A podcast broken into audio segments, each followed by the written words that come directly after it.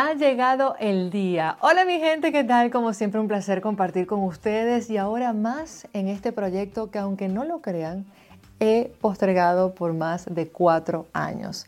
Un proyecto que comenzó con la pandemia y estoy feliz de finalmente atreverme a hacer esto que se llama la cita, donde tendré la oportunidad de compartir con ustedes muchísimas anécdotas, además de entrevistas, compartir con gente hermosa que conozco y que tal vez ustedes también conocen, pero aquí lo van a conocer más en la intimidad, vamos a decirlo de esa manera. Vamos a hacer una conexión diferente en este podcast que se llama La cita, capítulo número uno.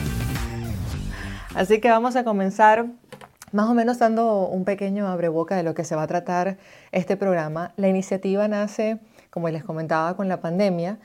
Y básicamente es porque muchas personas me conocen en el ámbito profesional. Saben que tengo una carrera en radio, en televisión, en Venezuela, mi país natal, y ahora acá en los Estados Unidos, que recién cumplí seis años de haber llegado a este maravilloso país que me abrió las puertas de par en par para poder entonces eh, hacer vida, no solamente vida, sino carrera y también compartir con ustedes y con personas nuevas, diferentes nacionalidades, que considero es una de las cosas tan maravillosas que tiene vivir en Estados Unidos, porque nos fusionamos, tenemos diferentes culturas y conozco tantas personas de diferentes lugares que poder compartir con ellos también sus experiencias como migrantes ha sido nutritivo, ha sido fabuloso y ha sido algo que quiero compartir con ustedes.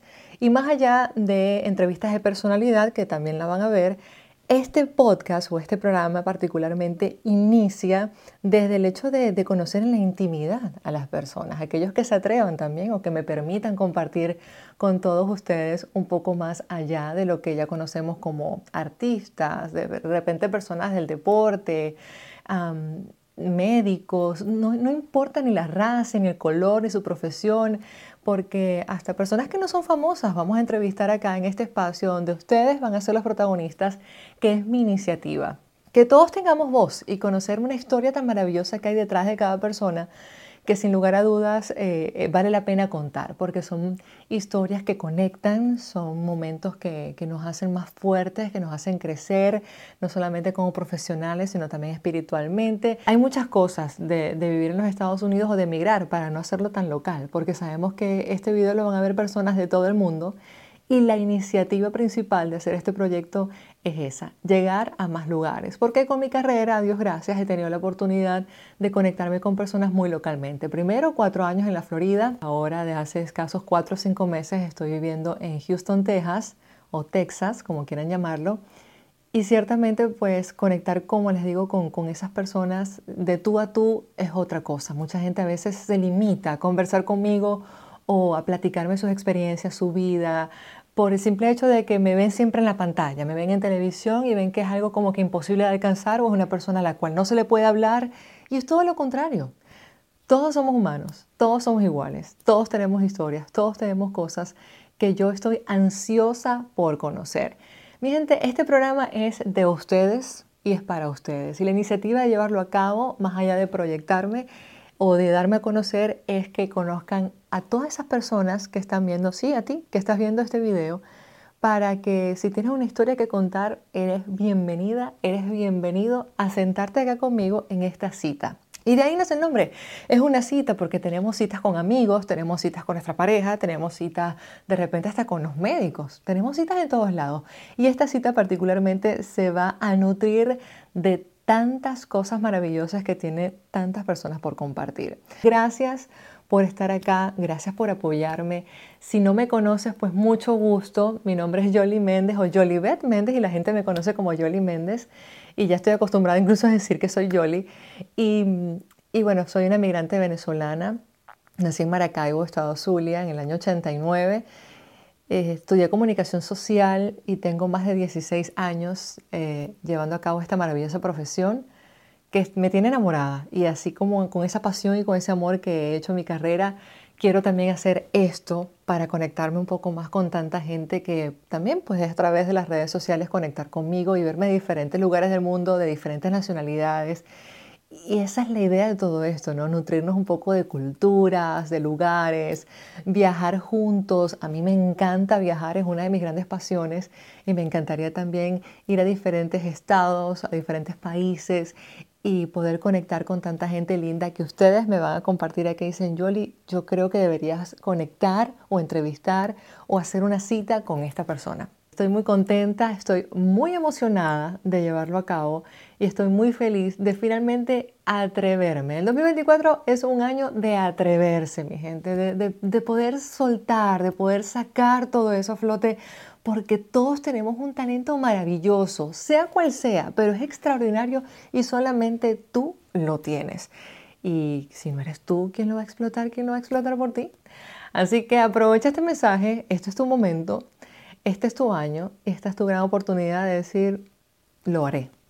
La mentira más grande que has dicho en una entrevista. Bueno, yo de esta me voy a salvar rapidito porque resulta que a mí no me han entrevistado casi. Yo siempre soy la que hace las entrevistas. Vamos a la segunda. A ver, a ver. De este contra la pared y la cita de Yoli Méndez. Ay, papá. ¿Qué canción te define? Esta es la segunda. ¿Qué canción te define? A ver, me encanta la música, incluso uno de mis tatuajes es una nota musical eh, porque siento que la música conecta muchísimo. es un momento donde en mi vida pues se vio bastante delicada.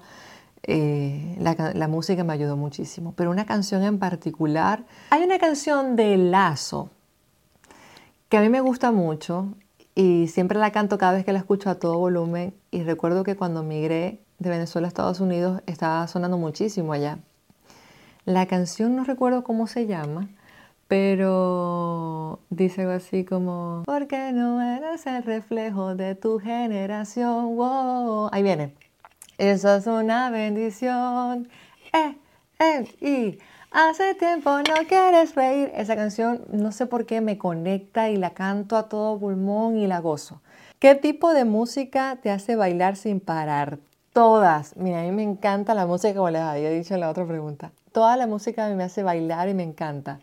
Este, si hay un género con el que pueda conectar mucho, bueno, miren, me gusta mucho, el merengue me gusta mucho, como que, eh, eh, eh, ese, típico saltadito así, me gusta, ese me gusta. Mm, tenemos acá ya la última, que sería, ¿qué es para ti la libertad?